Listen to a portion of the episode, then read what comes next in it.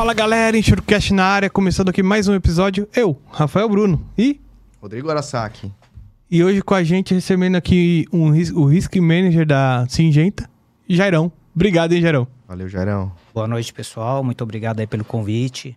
Acho que a iniciativa é excelente aí, fazer esses bate-papos referente a seguro. A gente sai da formalidade da coisa e, e faz um bate-papo descontraído.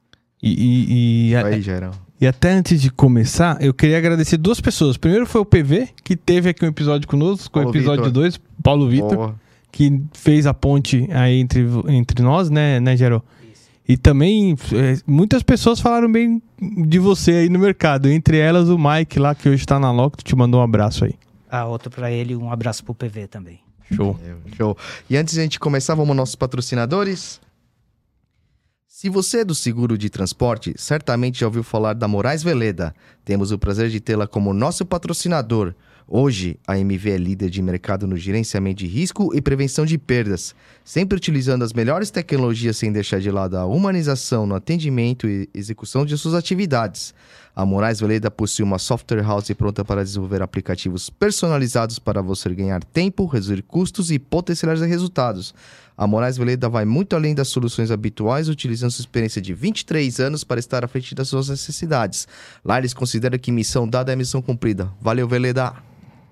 A DMG Vistoria atua há 30 anos no mercado de inspeção e regulação de sinistro, oferecendo serviços de, com agilidade e qualidade em atendimentos personalizados, sempre buscando maior transparência entre a cadeia formada por seguradores, corretores e segurados além dos demais clientes aos quais oferece determinados tipos de vistorias.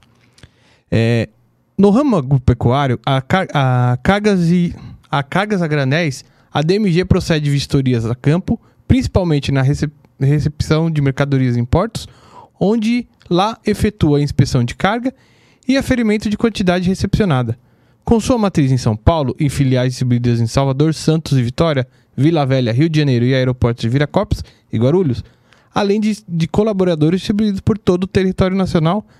A DMG destaca seus principais serviços: vistoria, assistência de descarga, importação e exportação de veículos, suporte e gerenciamento de operações e projetos especiais, vistoria e regulação de sinistros, transporte de automóveis, análise de risco e investigação ambientais, elaboração e confecção de risco é, e arquivamento de car cartas por análise e liberação interna de importações ou exportações. É isso aí, Glauco. Mais uma vez, obrigado pela parceria. Valeu, Glaucão. E aí, inclusive, a gente gravou um vídeo com ele aí, pessoal. Vai estar tá aqui no card aqui se vocês para vocês acompanharem. A Buoni é empresa líder em tecnologias para gerenciamento de riscos no transporte rodoviário de cargas. Com soluções inteligentes e completas, a Buoni transforma as operações logísticas tornando-as mais seguras, tecnológicas, ágeis, eficientes. Conte com a Buoni Check, o serviço cadastro e consulta de motorista e veículos. Check ID, sistema de reconhecimento facial. Buoni Sat, monitoramento de veículos 24 horas. Buoni Tech, equipamentos de rastreamento e iscas de cargas. BeSafe, a solução prática para a prevenção de acidentes. E o Buonilog, solução para gerenciamento de frota entregas mais eficientes.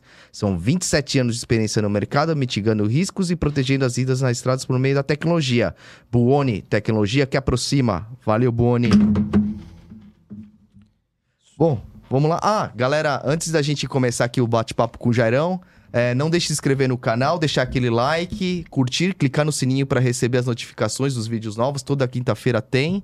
Além do nosso canal Enxur Cortes, não deixe de curtir ali e se inscrever. Valeu, pessoal. E além do mais, se quiser aí nos auxiliar, né, pessoal? Além, pode patrocinar o programa, mandando um e-mail lá para patrocínio.com.br ou então deixar aqui seu superchat, ou se você está vendo depois do lançamento, seu valeu demais. É sempre de grande valia. E deixando aqui também uma recomendação de um livro de um grande amigo, Hermes Brancaleão, Seguro Patrimonial, Grandes Riscos, Princípios Básicos, editora Roncarate. Quem tiver interesse, busca lá. É, recomenda aí, pessoal. Tá bom? Boa. Agora sim. Boa, Jairão, obrigado aí novamente por ter citado o convite. É, a gente gostaria de saber aí, a galera que nos assiste também, quem que é o Jairo, como você chegou nessa sua posição, nessa função. Conte um pouco da sua história pra galera aí. Então vamos lá. Uh, eu tenho pouco mais de 30 anos no mercado de seguros. Eu comecei numa corretora local em 1989. Trabalhei por volta de sete anos com seguro de transporte. De lá Legal. eu fui para a Ericsson, telecomunicações. Aí eu já comecei. Aí fui para a função de segurado, com todos os ramos. E há 16 anos eu estou na Singenta com um escopo de responsável pela área de seguros nível Latam. E, Legal. E começou no transporte e aí foi atender vários outros ramos. Primeiro, por que, que saiu do transporte? Segundo, como é que foi essa adaptação a outros ramos, Gerou? Foi um, um, um, desafio. Eu comecei com, com seguro de transporte uhum. e, e aí quando eu saí da corretora, eu tive essa oportunidade na Ericsson, que envolvia os outros ramos. E o corretor teve uma função aí primordial, que eles me ajudaram muito a, a, a, ter esse conhecimento, a entender como que funcionava cada ramo de seguro, porque até então eu só conhecia transporte, não tinha conhecimento dos demais. Uhum. Então, na ocasião, o corretor nos auxiliou muito. Na ocasião era, era a March, o nosso corretor. Legal. Então, a gente teve muito, muito suporte aí pra, e paciência para poder me ensinar e me suportar com as demandas internas da empresa. Boa, Gerão. E hoje, hoje você na Singenta, você toca todos os ramos de seguro? Como que é? Eu sou alguns? Você é responsável pelo quê? Eu tenho um escopo de gerente de seguros nível Latam, somente a parte de vida e saúde que fica a cargo do, de recursos humanos, porque é um benefício. Os hum. demais ramos, toda a América Latina fica, fica comigo. Caramba, não deve ser um, deve ser um trabalho bem, bem árduo aí, né? E vocês estão localizados assim em quais países assim da, da América Latina? Nós estamos praticamente todos os países. Nós temos escritório. Nós temos as, as maiores operações na América Latina, Brasil, México e Argentina. E aí são as, as três maiores da região. E depois temos participação nos outros países também.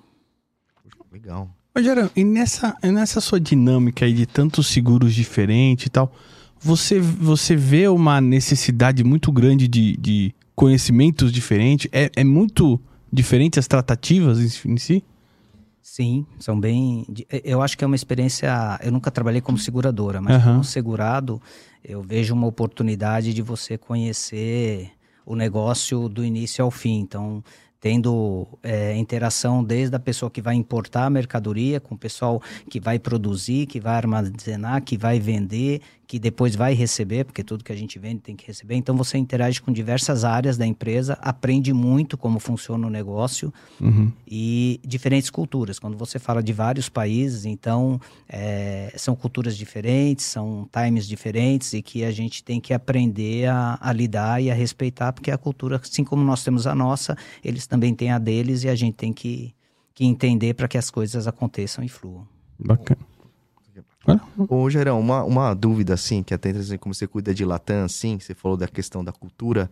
É, os riscos, por exemplo, vai, sei lá, o patrimonial daqui é, é igual da Argentina em termos de cobertura? Como, como que é? Ou é bem diferente? Você tem que entender para cada país um tipo de cobertura diferente? No, no, nosso caso, não tem muita diferença. Você vai pegar alguns países. É, é como México, Guatemala, você tem riscos de catástrofe, né, natural. Netcats, né? Netcats, então aí é, é algo diferente. Então, uma estrutura de construção diferente para poder ter mais resistência. São franquias diferentes também para tipo de dano.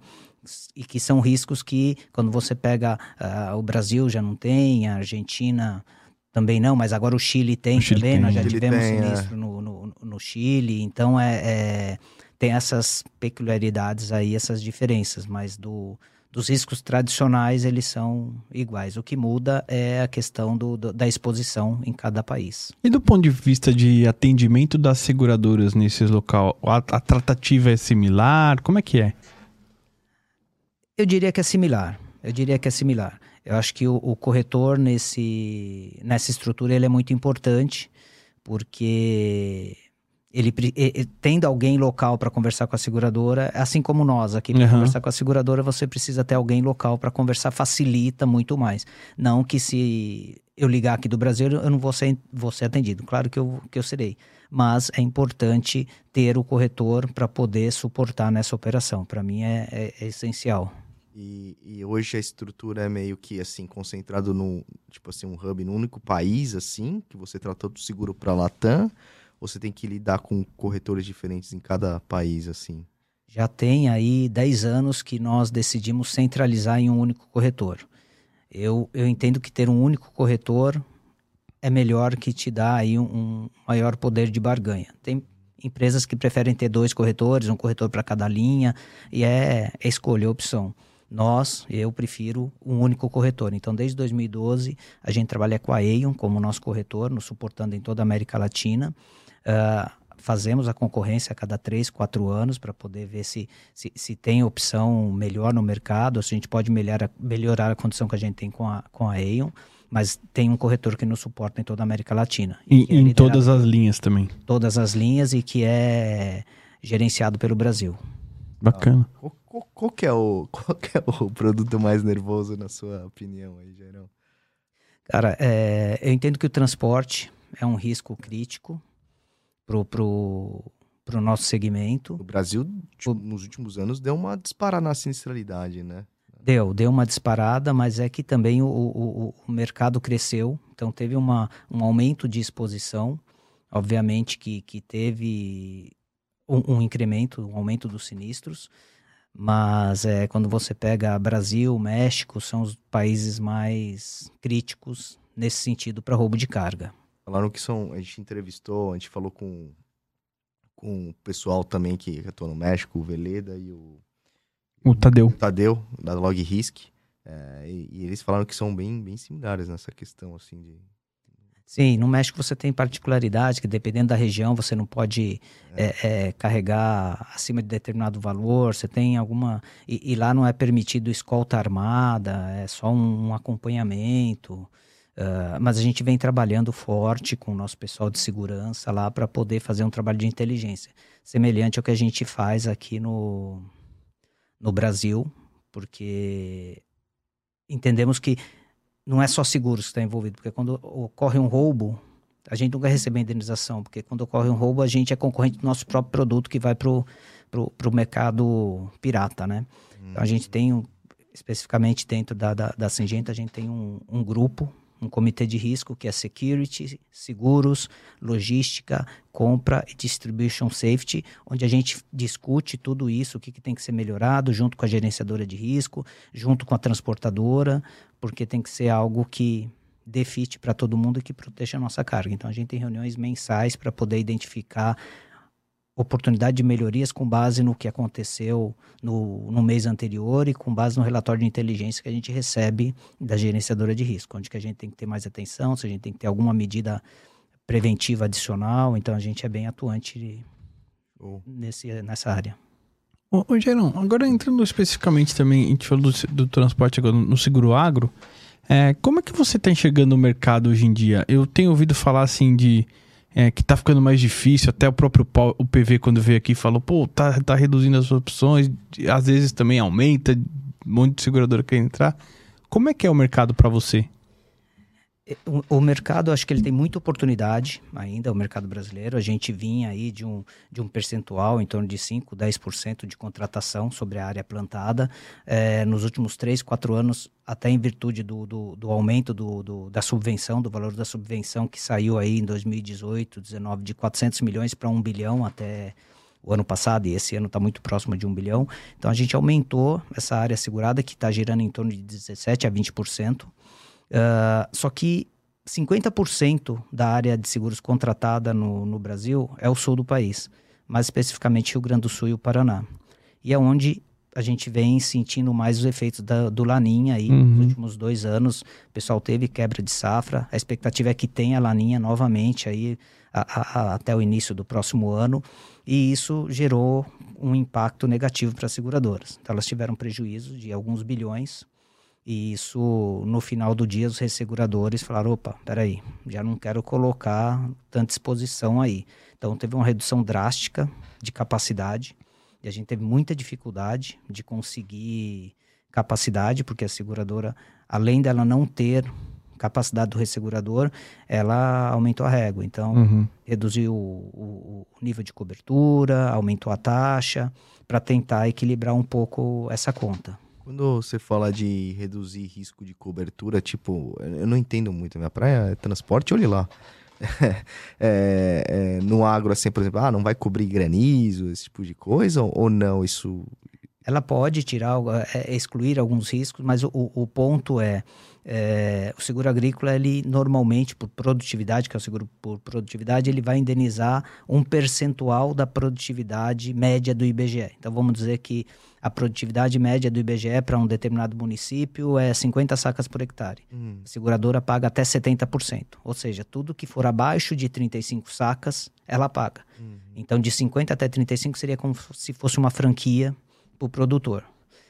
Só que quando ela foi reduzindo em alguns municípios, ela reduziu essa base do IBGE, então onde era 50, de repente ela colocou 45, ela foi reduzindo, e isso é, é, foi reduzindo a base segurada, em vez de ser 35, passou para 30, vai, vai sendo reduzido. E essa média do IBGE é a média de todo mundo, hum. mas quando você pega a, as empresas, é, é as maiores do agro, os produtores que compram os produtos dessas empresas, da nossa empresa, são produtores que produzem acima do IBGE. Então, esse produtor, onde o IBGE diz que é 50, ele produz 60 sacas, 70 sacas. Então, se ele produz 60, a base dele já não é mais de 50, é de 60 para 35. Para ele colher 35, tem que ter um problema muito grande. Então, é, essa diferença de, de, de cobertura Entendi. faz com que a contratação do seguro seja mesmo sem querer, direcionada para aquele que usa menos tecnologia. Entendi. De, de, uma maneira geral. Obviamente que não, mas ele tem essa tendência porque é o cara que aquela média que a seguradora está apresentando faz sentido para ele. Porque o cara que produz muito, ele não vai querer é, contratar, porque a probabilidade dele ter uma quebra, quebra, de safra até chegar nesse limite de indenização, uhum. fica, historicamente ele não tem isso. Acho que esse é um grande ponto quando você olha para o Mato Grosso. Quando você vai olhar, fala assim, olha, o, o, o Rio Grande do Sul e o Paraná representam 50%. Mato Grosso talvez represente 2, 3% da contratação. Uhum.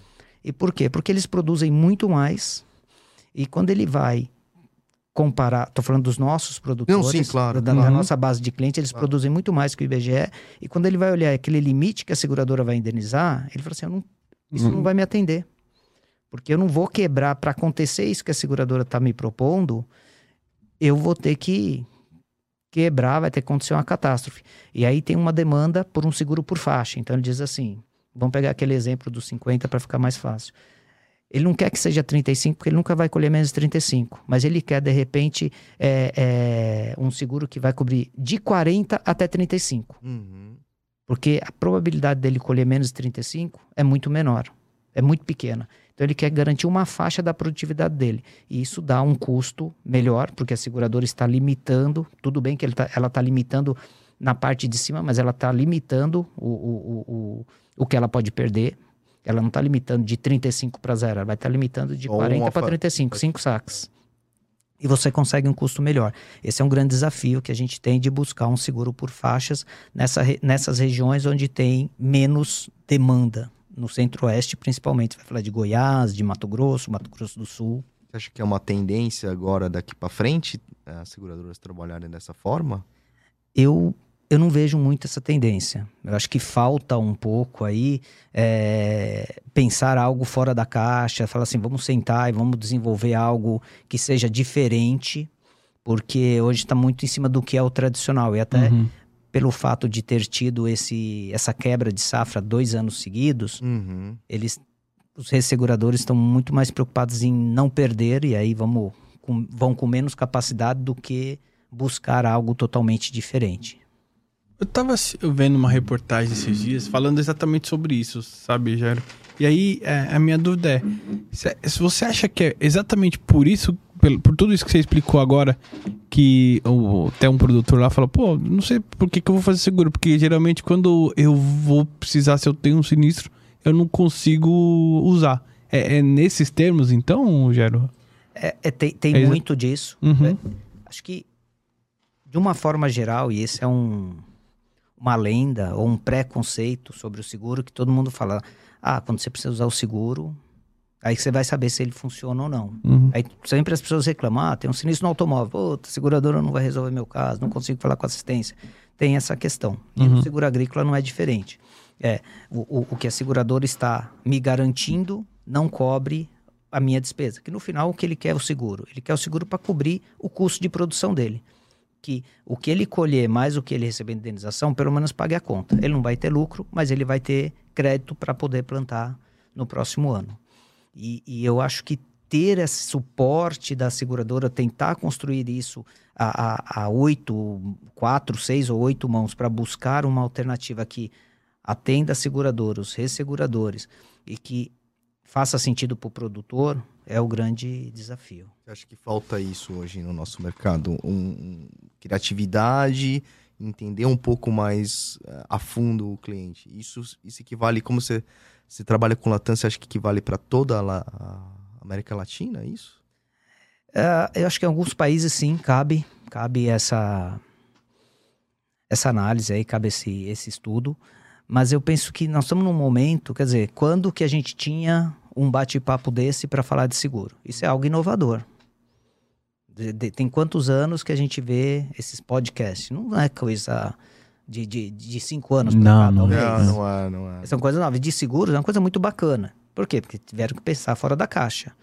Sair da formalidade de a, a, fazer isso somente numa, num evento de uma seguradora, algo formal. Uma sala de reunião. Né? É, e não está fazendo isso é, num happy hour. Nós estamos fazendo um bate-papo. Não que num happy hour não seja legal, seja, uhum. é muito bom, mas isso aqui dá uma outra característica. E a gente espera, acho que essa é uma expectativa do mercado, é pensar fora da caixa. O que, que a gente tem de alternativa seja via corretor, via segurador ou ressegurador, de falar assim, vamos construir, entender a necessidade e vamos desenvolver algo juntos. Falo isso por experiência própria, já desenvolvemos algumas soluções dentro da empresa que a gente entendia que era a melhor solução. Quando a gente chegou lá no produtor, ele falou: não, dessa forma não funciona para mim, tivemos uhum. que ajustar. Então, eu acho que tem muita oportunidade. Hoje, quando você olha, tem 20% da área plantada somente tem seguros no Brasil, Nossa. enquanto nos Estados Unidos é 90%. Nossa, tem, um, tem um campo enorme para se explorar. Tem um campo enorme. Tudo bem que nos Estados Unidos você tem subvenção, você tem é. muitas coisas. Não, eu ia até comentar, porque você falou que a maior parte de segurada tá no sul, mas o plantio geralmente é Mato Grosso, assim, grosso, né? Tá Mato Grosso, tá São Paulo. E... Tem, tem, muita oportunidade. É, agora tá, tá, desenvolvendo muito o norte, o nordeste, ali, Maranhão, Piauí, a parte uhum. do Tocantins subindo ali do centro-oeste. E a penetração do seguro ela é baixa. Uhum. Por alguns motivos. O, seguro, o custo é alto o histórico de produtividade também não é tão rico, porque é um, é, são regiões que começaram a plantar há pouco tempo. E a questão de estrutura das seguradoras, para ter os reguladores de sinistro, tudo isso. Então, você ter é, é, custo atrelado a histórico de produtividade e, e, e, infraestrutura também dificulta aí a, a expansão. Uhum. Mas tem uma grande oportunidade. É, obviamente que aquele produto que serve para o sul do país não necessariamente vai servir para outras regiões. Então, entender a necessidade, buscar construir algo que atenda a necessidade de um relacionamento, uma parceria de longo prazo. Hum. É, nós trabalhamos com seguro e a gente sabe, não adianta fazer seguro para um ano e dar sinistro. Tem que Sim. ser algo que, ao longo do tempo, vai ser vantajoso para a seguradora, vai ser vantajoso para o produtor, vai uhum. ser vantajoso para todas as partes envolvidas. Mas tem que ser algo que se dedique tempo para poder estudar, para criar algo fora da caixa, como você vê algumas é, startups voltadas para seguro agrícola que traz inteligência de produtividade, dados de satélite. Então, é, é, é como é que a gente conecta isso para trazer um, um diferencial produtor. E traz tudo que a seguradora precisa, né? Que é informação. Então, se você alinha esses, no, esses dois mundos, né? Porque, assim, analisando tudo que foi dito até, até agora, o que está me parecendo é que o seguro existe hoje para o cara que vai dar sinistro, para o cara ruim em termos de seguro, né? Para o cara que tem a sinistralidade mais alta. O cara que talvez tenha a sinistralidade melhor, por não ter um produto ajustado para ele, acaba não fazendo seguro e esse prêmio não entra. Porque ao longo do tempo, quando ele vê o, o que ele pagaria de prêmio ao longo de 10 anos, assim, eu não vou ter sinistro. Eu vou, quando eu tiver o sinistro, eu pegar esse dinheiro de 10 anos, eu me, eu me pago. Para que eu vou fazer um seguro? Falando de 10, mas tem casos sim, de 20 sim, anos. Então, uhum. e você montar alguma coisa, acho que tem que é, é, sentar, pensar fora da caixa. É, a gente não quer fazer seguro só para a área que dá sinistro, a gente quer fazer para todas as áreas, pra, mas ter algo que defite para cada, cada região. Acho que esse é o, é o ponto. Eu acho que. É... Desculpa, Japa. Não, vai lá. Mas eu acho que hoje a gente até teve é, um bate-papo aqui para falar sobre a resolução 407. Hoje, é... o, o, tá aí, né? A, a possibilidade foi dada de criar produtos diferentes, ainda que Soluções na mesma linha, né? É, é so, porque não adianta, você, é que você falou isso, para mim marcou. Não adianta eu fornecer o mesmo seguro pro cara do sul e pro cara do Mato Grosso. São riscos diferentes, geografias diferentes, Climas por aí diferente. vai. Clima diferente. É. É, você vê a seguradora se movimentando para isso? Elas te procuram para falar das suas necessidades, enfim? Para falar de, de soluções fora da, da caixa aí, de coisa nova, alternativas, não, eu não vejo o mercado pensando dessa forma. Eu acho que até em virtude do, do, do cenário atual, que falta capacidade e, e ela está focada em minimizar a perda e em reduzir a, a, perda, não, não vejo dessa forma, não vejo as seguradoras buscando parcerias nesse sentido. Eu acho que falta essa, esse estimular essas conversas uhum. para que a gente também possa, como segurado, é, é, assumir compromissos junto com os produtores, mostrar para a seguradora que os nossos produtores são produtores de alta tecnologia, que usam, usam produto de ponta, então eles são diferentes do que os do, dos demais produtores que, que compõem a média de produtividade do IBGE, para que a gente consiga fazer algo diferente. Porque quando você conversa com um produtor, ele fala: se tivesse algo que fosse mais alinhado à minha necessidade, eu contrataria, por que não? Hum, é mesmo. Porque para ele é, é, é uma forma de proteger o crédito dele. Como eu falei anteriormente, ele quer garantir o custo de produção dele. Uhum. Ele quer pelo menos empatar. Ele pode não ganhar, mas ele não quer perder para o próximo ano ele poder ter crédito e comprar novamente. Jairo, nessa, ainda na questão do agro, assim, é, a gente fala muito também de gerenciamento de risco em outras áreas. No agro, é, existe esse gerenciamento de risco por parte do segurador e por parte do cliente, do segurado também, para tentar diminuir prejuízos? Nessa, nessa área, eu, eu sinceramente eu sou leigo. Não... Hoje você é. tem muitas ferramentas de, de digital, nós temos também, que dá todo esse suporte para o produtor, e existem outras ferramentas que conseguem identificar se hoje no, no, no, no, plantio, então vamos imaginar, na fazenda dele, ele tem que aplicar uma dose X de produto em toda a fazenda. Hoje já tem estudos que você tem é, é, tecnologia que você consegue observar a fazenda toda e falar assim: olha, nessa região você precisa aplicar um pouquinho mais de produto, nessa aqui um pouquinho menos, que é a inteligência por trás para que ele tenha uma, uma cultura e uma, uma plantação mais saudável e toda a tecnologia que ele está utilizando, desde o fertilizante, a semente, até os defensivos, todos é, é, de alta tecnologia, que vai tornar a planta mais forte. Mais forte, ela é mais em teoria, ela é mais resistente do que um, uma planta que é tratado com qualquer outro produto, entendeu? Como nós, vai comprar. Se você se alimenta bem, você é mais resistente a, a, a uma doença. Uma, agora, quando você não se alimenta bem, você está suscetível alguma mais suscetível a alguma doença. E é similar, porque é um ser vivo, nós estamos falando da planta que é um ser vivo. Sim. Mais tecnologia, ele está mais resistente. Então, essa questão de falar assim, vamos desenvolver algo novo considerando a utilização de uma tecnologia X, então tem que utilizar esses produtos. Vamos montar, a gente está disposto a sentar, conversar, vamos buscar construir algo sustentável. Entendi. E existe alguma coisa aqui, eu tô viajando aqui, tá?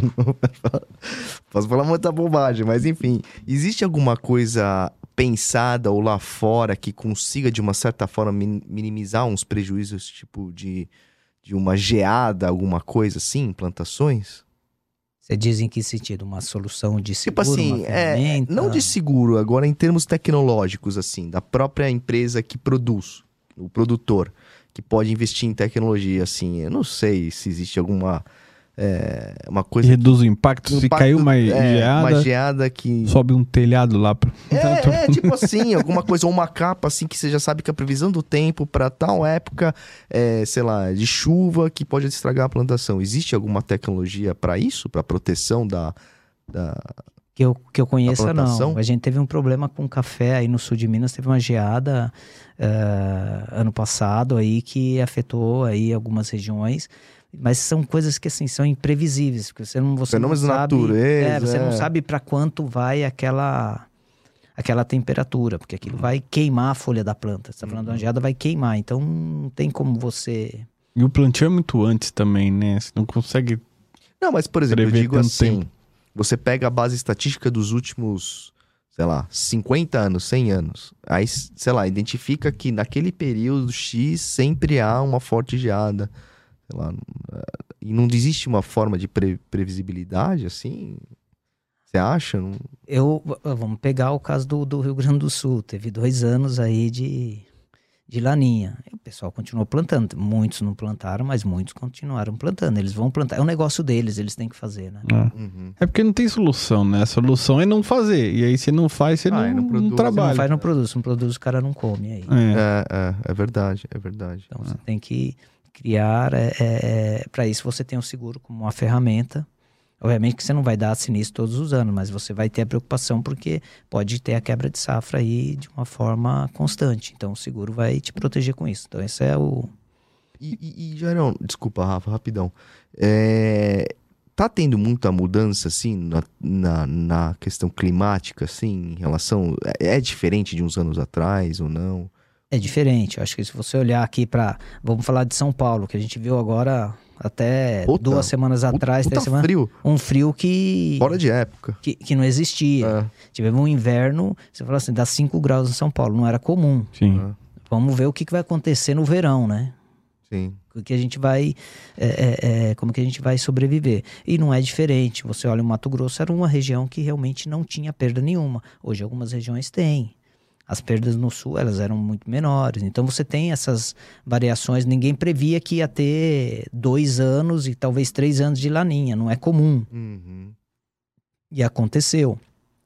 Então é, é, muda muito o clima e o seguro vem para isso, para garantir uma incerteza, né? Uhum, é isso aí. E Geraldo, deixa eu te perguntar uma coisa. Partindo para o transporte, assim, como é que tá o mercado hoje para você contratar? É, porque, especificamente no ramo agrícola, a gente vê uma movimentação nas seguradoras muito Nossa. grande, né? E para você, como é que tá isso? Uh, tá bem restrito.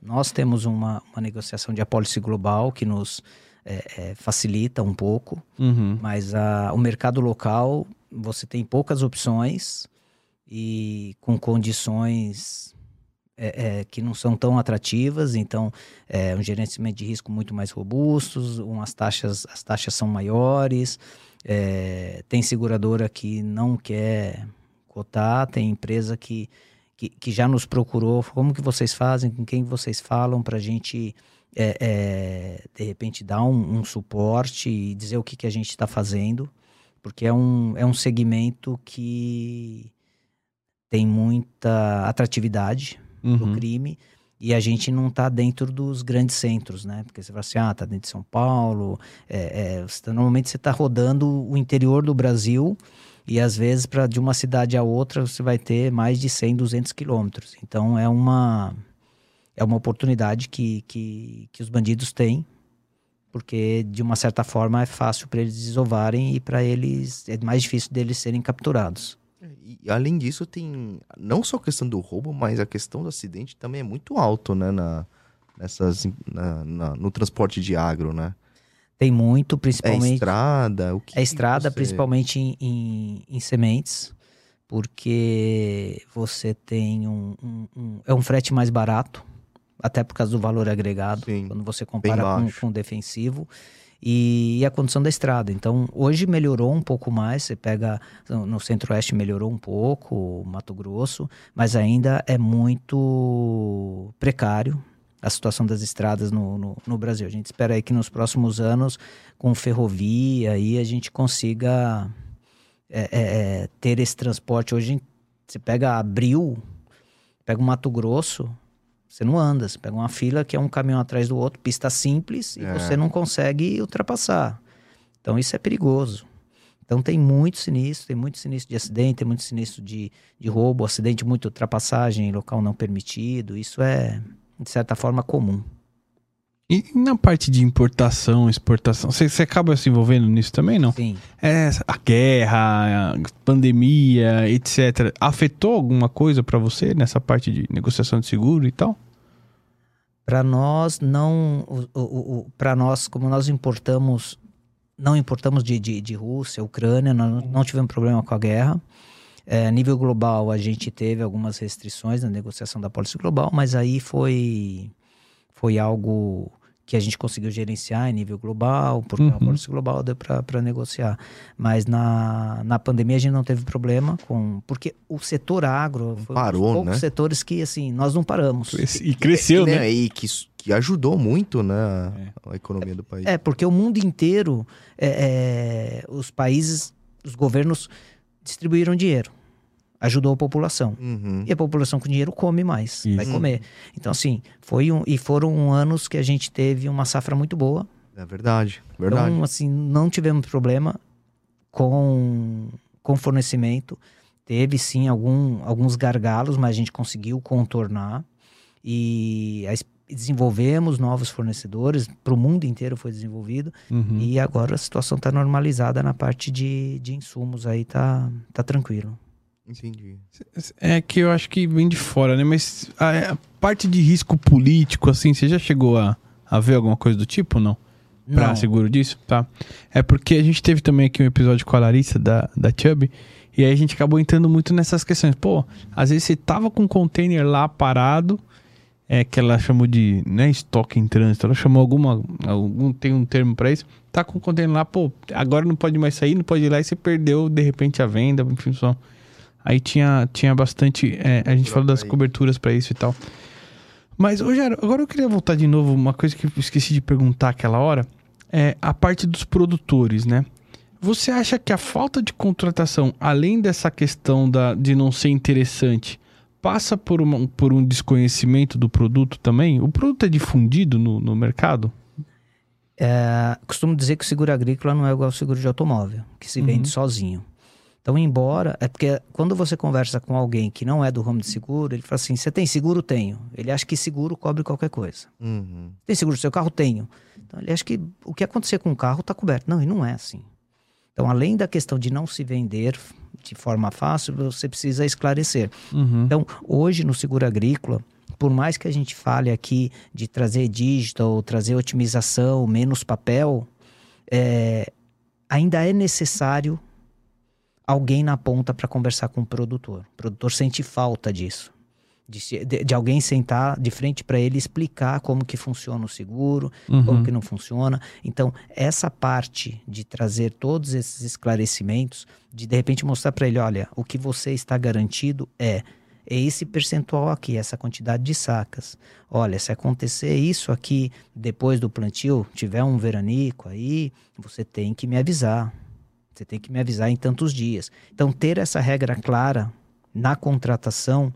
Então, e eu não sei como que funciona com, com, com outras empresas, porque para nós, quando nós estamos fazendo, nós estamos trazendo toda essa informação na partida para ele, uhum. para evitar, porque na hora que tudo que está combinado não sai caro. Uhum. Não vamos ter dúvida. Mas é, é, quando você vai conversar com o produtor e fala assim: não, seguro não me indeniza nada. Você chega lá, o cara faz o. E, e, nós, e, e, e, o mercado falou muito disso. Até esse ano, por causa do segundo ano consecutivo de perda, ele fez um seguro de produtividade e a seguradora quis indenizar como custeio. Teve seguradora que fez isso. Então ele está dizendo assim: eu garanto 35 sacos. Vamos pegar aquele exemplo dos tá. 50. Uhum. 70% do, dos 50 sacos deveria me pagar o equivalente de 35 sacas para baixo. A seguradora foi lá e falou assim, não, peraí, mas o seu custo de produção foi equivalente a 15 sacas. Então vou te indenizar o equivalente a 15 sacas. Não, mas eu... Ah. Então virou essa discussão. Então, assim, são coisas... Ele pagou um prêmio por produtividade. Mas não foi... A seguradora quer indenizar por custeio. Quanto que ele quanto custou aquela lavoura para ele. Nossa. E não foi isso que ele contratou. Então, é, é, é essas situações, para um mercado que não está consolidado, que, que o produtor questiona a viabilidade do seguro, quão efetivo ele é, é, uma, é um marketing negativo. Então, ter esse esclarecimento, levar isso para a ponta, não só para o produtor, mas para o vendedor de insumo, explicar e ter alguém na ponta. Então, ter gente na ponta para poder sentar e explicar numa linguagem que não seja o nosso segurança, que vai é. explicar para ele como é que funciona, o que, que ele tem que fazer, ter essa demonstração, isso é super, super importante. Gente na ponta para suportar. Você sabe que uma vez eu fui naquela Agrobalsas lá, lá no Maranhão, ficou com o David ainda, que a gente tava conversando dele aqui antes de. Aliás, um braço pro David se ele assistir isso aí. Boa. É, faz tempo que eu não, não vejo ele. E eu percebi um pouco disso, porque lá a gente fez uma casadinha que ele cuidava do seguro agro especificamente e a gente tinha algumas apólices da região lá de transporte, né? Uhum. É, e a gente foi lá pra feira junto com o corretor pra, pra expor a marca e tentar angariar negócios e tal. E ele chegou a, a, a conseguir uma forma lá de fazer uma palestra para os produtores da região. Eu percebi muito isso, sabe? Algumas dúvidas surgindo, alguma a, galera a pessoa querendo assistir. É, querendo saber um pouco mais. Por isso que eu te fiz essas perguntas, se de repente é, às vezes está faltando alguma coisa do lado de cá também para difundir e tá e até nessa nessa nesse trabalho conhecer melhor, né? E trazer produtos que talvez seja mais, faça mais sentido. É, é, é, eu penso que isso vai de encontro com o que eu falei anteriormente, recursos. Uhum. Então, assim, é, os produtores, os, os, os, grandes riscos estão fora dos grandes centros. Então, você precisa ter gente ali. Então, é essa oportunidade que vocês tiveram de sentar com produtores em balsa para conversar sobre seguros, isso é algo ímpar. Uhum. Assim, como é que você chega em balsas? Não, não é uma coisa. Né? É. Não, não vou para Cuiabá. Não é, é. tão simples para você chegar lá. Depende de voos, então nem, e, e, nem sempre você vai ter um especialista de seguros ali na região. Perfeito. E são áreas que têm potencial. Nós estamos falando de seguro agrícola, seguro de transporte, mas o cara tem máquina agrícola. Perfeito. Você vai é falar de máquina agrícola que custa 2, 3 milhões de reais. É um negócio assim. vale, aquele ali vale uma concessionária de carro. Pois é, né? pois é. E o cara tá com aquela máquina ali. Então tem muito, acho que tem muita oportunidade. Nós estamos falando de seguro de transporte, estamos falando do seguro agrícola, mas você tem a máquina agrícola, você tem muitos produtores ou muitas empresas que têm silos, que têm armazéns. Uhum. Então, assim, tem muito potencial para poder ser é, é, é, explorado no bom sentido aí, para poder levar uma solução para o pro produtor. Mas ter gente, é, é pessoas em todo o em toda a cadeia, gente, para esclarecer. Acho que desde que você esclareça para o produtor, coloque a, a, a, regra do jogo desde o início, nós não vamos ter problema na hora do, do sinistro. Boa, boa, Gerão. E assim, é, é, hoje, hoje, pelo que eu, que eu consigo ver um pouco de longe essa questão na, na parte de agro, é, é o que se chega muito é através de financiamentos, né? A parte do seguro sempre alocada, né? É tipo grandes bancos, né, que, que financiam, que ajuda o produtor, e aí sim se oferece o seguro, né? É, e hoje a gente no mercado vê muitas seguradoras que não são ligadas a bancos, né, focada também no agro. É... Qual na sua visão, eu não sei, é, é, é faz uma diferença uma que tem banco, outra não tem, junto por trás, para poder chegar no, no produtor igual você comentou? É que normalmente o, o banco, o, o, produtor que adquire isso via um banco, ele foi buscar dinheiro, foi buscar um financiamento. E nem sempre ele tem a opção de não contratar. Ah, é? É similar quando você vai fazer o financiamento da casa. Você tem que contratar um seguro de vida. Seguro de vida. É. Uhum. É, é, é quase isso. Então, assim, muitas vezes ele tem ele foi lá buscar um crédito e. Às vezes ele nem sabe, né? Por que, que tá. E ele tem que contratar e às vezes nem vai atender 100% da necessidade dele. Então isso ajuda a formar esse pré-conceito em cima do seguro agrícola. Ele traz aquilo, então ele vai, ele vai contratar e uma das. Da, da análise de crédito dele a seguradora fez? O que, que ela não conseguiu fazer ali? Ah, o banco, desculpa, fez a análise de crédito. O que, que ela não consegue mitigar? O risco climático. O restante uhum. ela já pediu todas as garantias. Se der uma chuva em excesso ou uma seca, ele não paga a conta. E aí ele acaba tendo que fazer o seguro. E aí gera esse preconceito de que o seguro agrícola é só para garantir o financiamento e quando precisar ele não vai indenizar. É. E aí tem esse desafio das seguradoras que vão via canal de distribuidor que vende defensivo, vai via uma cooperativa. Uhum. Então esse é o, é o grande desafio e aí você tem que mudar esse mindset do, do, do produtor para explicar para ele que está levando um produto diferente. Mas maioria, quando você vai olhar seguradoras aí, é, é seguradoras que trabalham via Banco do Brasil, né? É. E, e, você hoje vê um leque muito grande, na tua visão, assim como um risco de opções de, de seguradoras? É. Agora com, com, com essas duas quebras de safras, você viu algumas seguradoras que que, que saíram do mercado ou que reduziram drasticamente sua, sua capacidade. Mas você ainda tem grandes players como uma, uma Swiss Re, como um BTG, como uma Allianz, uma Porto Seguros que, que, que também está tá, tá entrando aí, tem pouco é tempo, mesmo? mas está fazendo. É, tem algumas seguradoras, uma Niue, tem, tem, tem seguradoras, mas é, não está atendendo toda a demanda, ou quando elas têm a, a capacidade, não dá fit com a necessidade. E, e ainda voltando nessa parte do atendimento, né? É, conforme você foi falando ali, uma coisa que eu pesquei também, assim, nessa visita, é que eu não vi nenhum corretor lá, na região. Aí eu não, obviamente, no Mato Grosso tem-se bastante. Você vai olhar pro cara e falar, esse é corretor? Esse não, não, não, não, não, não mas é que assim, eu visitando os clientes, eles falam, pô, nunca nenhuma seguradora me visitou, especificamente em Balsas, que, que tem toda essa questão logística que a gente sabe. É, Mato Grosso, com certeza, é um cenário totalmente diferente. Sim, sim. Mas é, você vê corretor capacitado nesse. nesse é, quando eu falo capacitado, assim, especialista nesse nesse ramo, também opções de corretor que topa aí nesses lugares mais distantes, enfim? Quando você vai falar do sul do país, tem bastante. É, região aqui sudeste tem, centro-oeste. Quando você vai subindo, eu acho que é um, algo até novo nessas regiões. Então, por isso que falta essa infraestrutura. Então, você vai falar assim, você pega 10, 15 anos atrás, não tinha esse, esse desenvolvimento em balsas, não tinha em palmas, no Tocantins, você não tinha é, é, é, um mercado relativamente novo comparado novo. Com, com o restante do Brasil. Uhum. E aí não tem esse pessoal especializado, o pessoal vai para onde. E, e, é um pouco. E faz. Assim, não digo que faz sentido, mas entre o cara ir arriscar lá, começar do zero e ir para um mercado que já tem demanda, ele vai para o mercado que já tem demanda. Então necessita um investimento para colocar, porque realmente falta gente especializado. E a gente até perguntou isso para Vanessa também. Na área de risk management, na sua opinião, falta também profissional, assim como você? Tem capacidade, assim? Como, como é que se enxerga essa questão?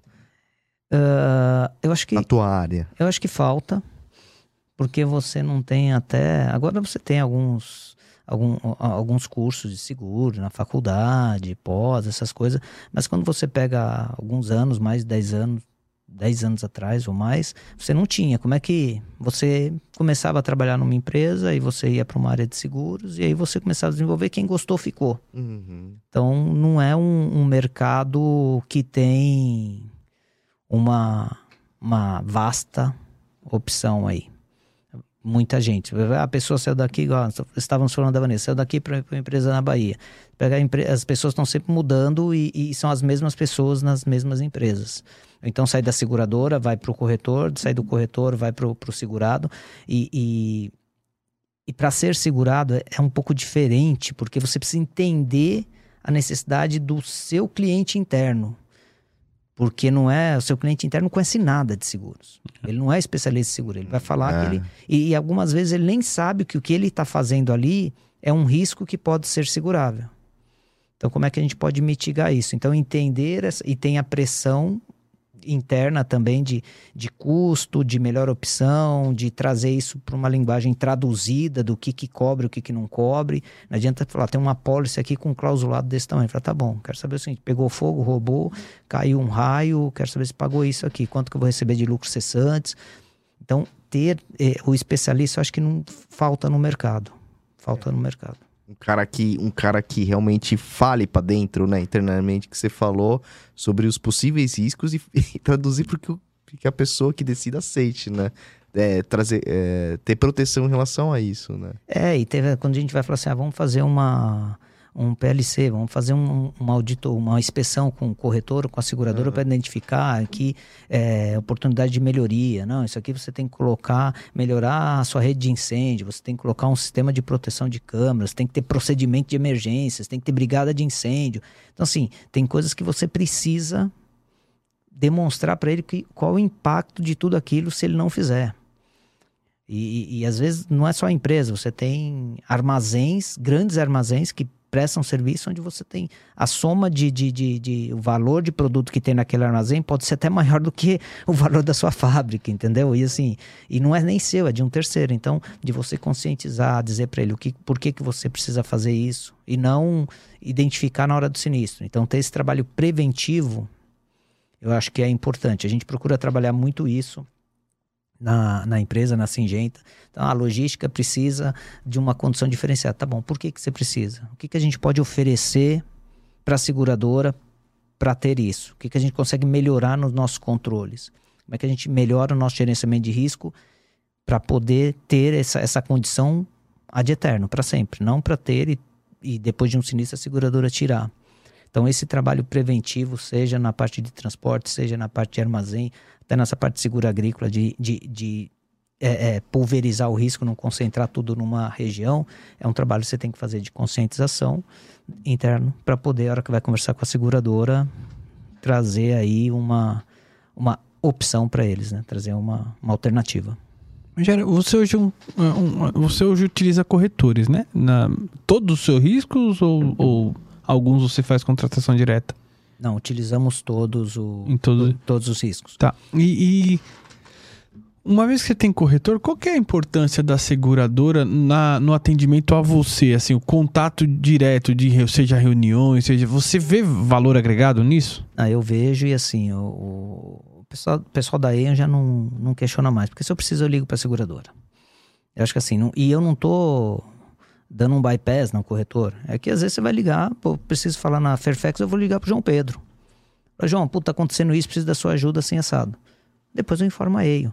Então, a seguradora, eu acho que é é, esse negócio, ela conhecer o segurado faz a diferença. Uhum. É. Ela não receber só essa informação do corretor, porque fica distante. Ela fala, eu não quero ser mais um segurado, eu quero que ela saiba quem eu sou, que ela possa, se ela entender que seja que faça sentido, trazer alguma recomendação para nós, alguma sugestão de melhoria, vamos discutir. Acho que não tem o, o, dono da verdade. Ela precisa entender do meu negócio também. Uhum. Para poder contribuir. Então. É, subscrever o, o, seu risco, né? Para subscrever o meu risco, é, o corretor para ajudar a fazer essa tradução para a seguradora também, consolidar isso de uma forma que fique claro para a seguradora, mas ter o contato com a seguradora para mim é é essencial. Então, quando a gente fala de seguro agrícola, nós estamos falando com, o, com a EIO, com o Paulo Vitor, com o Vitor lá, que ajuda a gente muito, mas quando precisa, nós vamos falar com o Glaucio.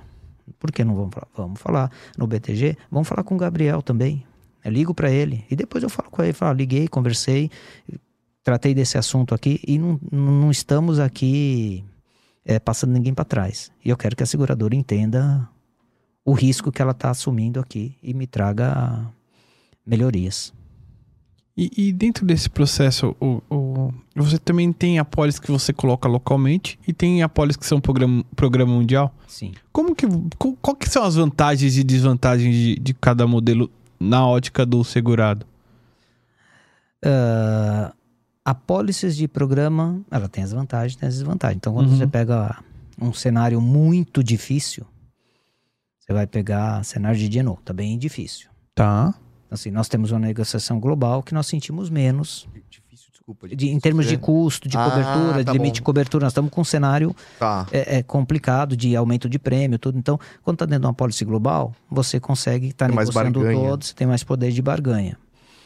Uh, por outro lado, você perde um pouco de poder de negociação com a seguradora local, porque ele está atendendo um programa, ele não está atendendo um cliente local. Então tem, tem esses dois pontos. Negociar uma pólice local é bom também, porque você consegue. É, é, em virtude, eu vou falar, em virtude de uma pólice que eu tenho com a seguradora, de um programa, eu consigo negociar uma pólice local com uma condição um pouco melhor, porque ele participa do meu programa também. Ah. Então ele consegue, por mais que seja um programa, mas isso me ajuda a negociar uma pólice local. Então a gente coisas que, que, que eventualmente num outro num outro cenário só de apólice local a gente não não conseguiria. É o que, que eu vejo assim, obviamente olhando para o transporte, né, que é onde eu tenho mais acesso. Quando você vê uma apólice de fora para cá, as franquias vêm dolarizadas, tudo isso não necessariamente vai ser uma, uma condição legal para você. Agora, termos de custo, talvez você encontra muito mais. Em termos de limite, nem se fala, porque também vem Vem dolarizado, né, né Geraldo? Mas para nós lá especificamente, a gente consegue negociar uma condição para cada, cada país. A gente ah, não traz um negócio é, standard, é, né? standard, empacotado, não. Então eu preciso entender a necessidade do, do país, eu preciso, obviamente, que o prêmio ele vai ser é, é, cobrado de acordo com o risco, mas quando você vai falar de, de prêmios, de franquias, você vai falar de limites, você tem que entender um pouco do mercado local para não vir lá, senão o cara, já peguei casos de empresas, o cara assim, ah, tem um aporte de transporte onde a franquia é 500 mil dólares. Porra, então não precisa da pólice, né? então, é praticamente é, é. É. é só para atender legislação. É, e olha lá. eu tenho, mas eu falei, tá tudo bem, você tem. Então você tem que adaptar isso para sua realidade.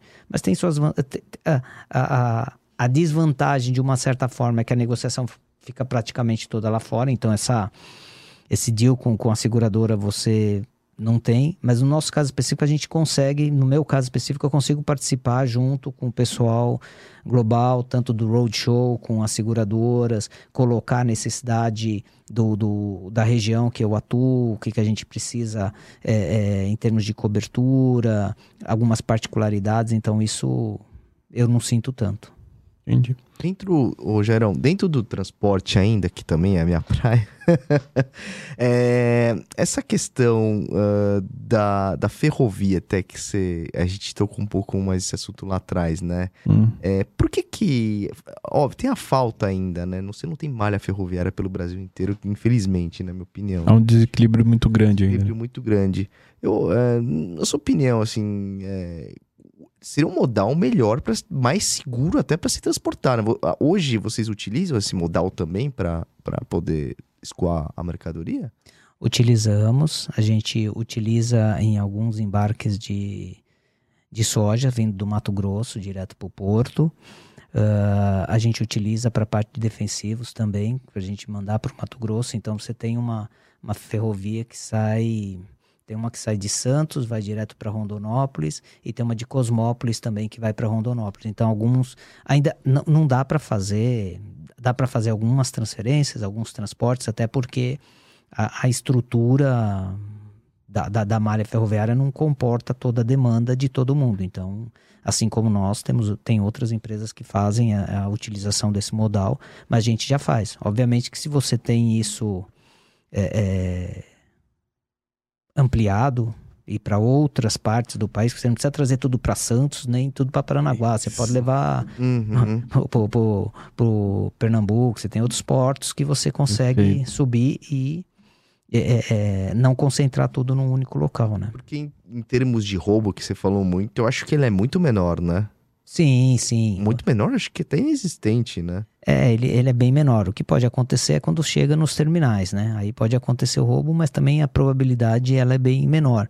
É para você desovar e transportar depois, né? É mais difícil. O, o risco seria um, um, acidente que aí a, a, a possibilidade de um dano maior em virtude de um acidente Hum. ela é maior, né? A, o, é muita a, mercadoria. Muita mercadoria e a região, né? Porque ele anda em áreas que o acesso é muito difícil. Então, é.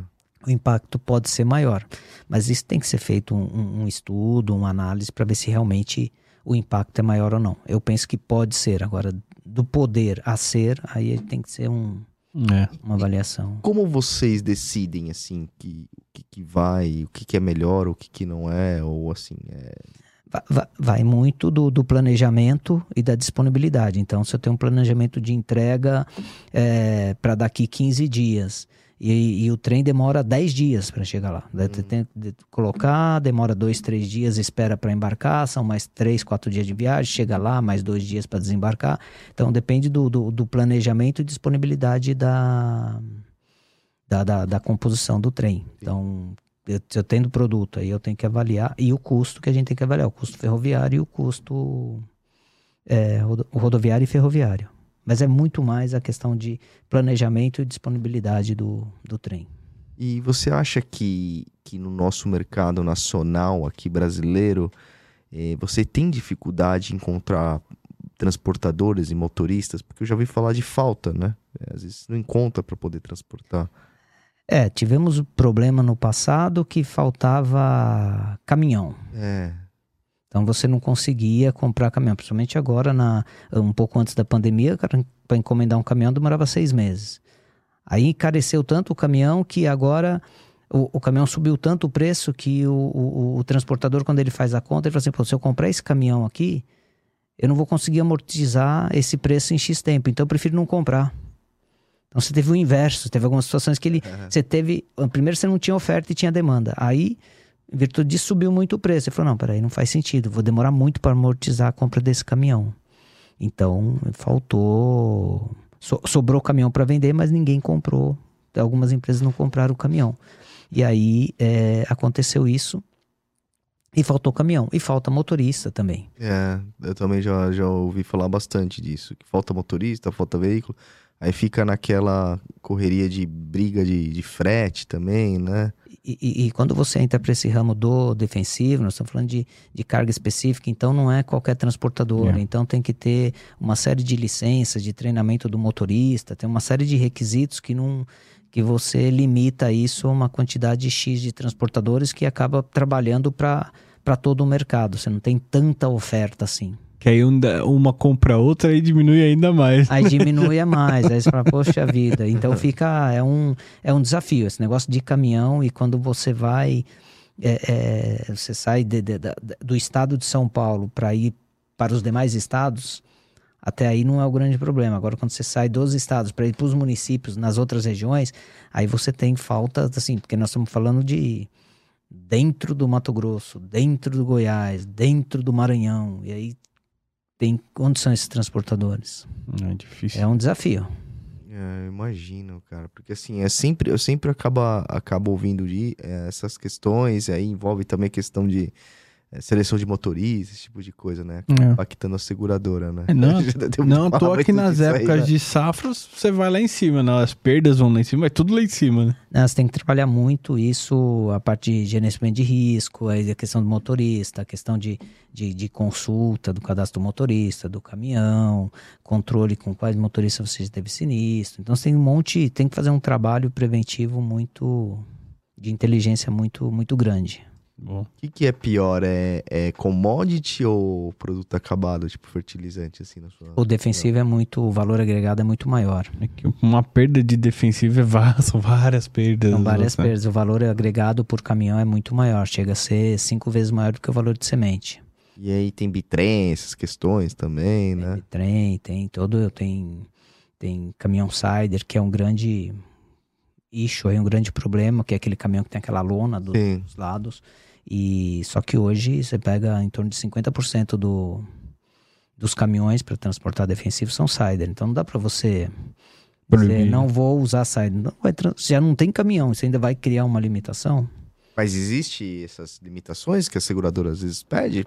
Ah, você não, não faz seguro de transporte, não, Japá? Não, porque. Como, como, que tá lá na sua seguradora? É, é que agro, agro tá meio complicado. É, não, mas tem. Né? A seguradora já sugeriu tal, mas aí a gente explica. Que não tem assim, como, né? Não tem como fazer. Então, o que, que a gente consegue melhorar em termos de gerenciamento de risco para essas para esse tipo de, de, de caminhão? Então a gente tem que trabalhar em cima disso. Isso aí. Obrigado, hein, Gerão? Pô, Obrigado aí pelo bate-papo. Obrigado por aceitar também. É, para entender também a visão segurada, é legal, é, né? É, é. é, legal. Acho que é importante aí escutar um pouco do, do, do, segurado, porque a gente tem bastante demanda interna, o pessoal quer entender um pouco mais de seguro, mas numa linguagem mais simples e ter esses momentos, esse bate-papo, poder expor como o segurado vê o, o seguro, acho que é uma grande oportunidade. Agradecer aí o, o convite. Estava é, ansioso, né? Primeira vez, é, então. É, foi sensacional, foi maravilhoso. Muito legal, espero ter, ter respondido as perguntas, ter contribuído aí para que o pessoal que assista aí consiga aproveitar esse bate-papo. Muito obrigado. Não, a gente que agradece. Agradece, o pessoal vai curtir bastante, tenho certeza. Boa. E galera, recados finais. É, não deixem de se inscrever no canal, deixar aquele like, compartilhar com os amiguinhos e se inscrever no canal de cortes. Estamos também no Deezer, Spotify para você escutar também. É isso aí, galera. E sempre lembrando, pessoal, ah, Insurecast é um projeto pessoal meu e do Rodrigo. Nada que falamos aqui tem a ver com as empresas que a gente trabalha. ou que já trabalhamos. Fechado? Gerão, mais uma vez obrigado. Obrigado, Paulo, por nos apresentar. Legal. Sinta-se à vontade para voltar quando quiser. Não, tá ótimo. Agradecer vocês, agradecer o PV aí que, que, que me sugeriu meu nome, o Vitor também que me ajudou com algumas informações aí para vir bater esse papo hoje aí. E quando quiser a gente conversa novamente. Show de bola. Valeu, gente. Obrigado. Valeu, pessoal. Um abraço.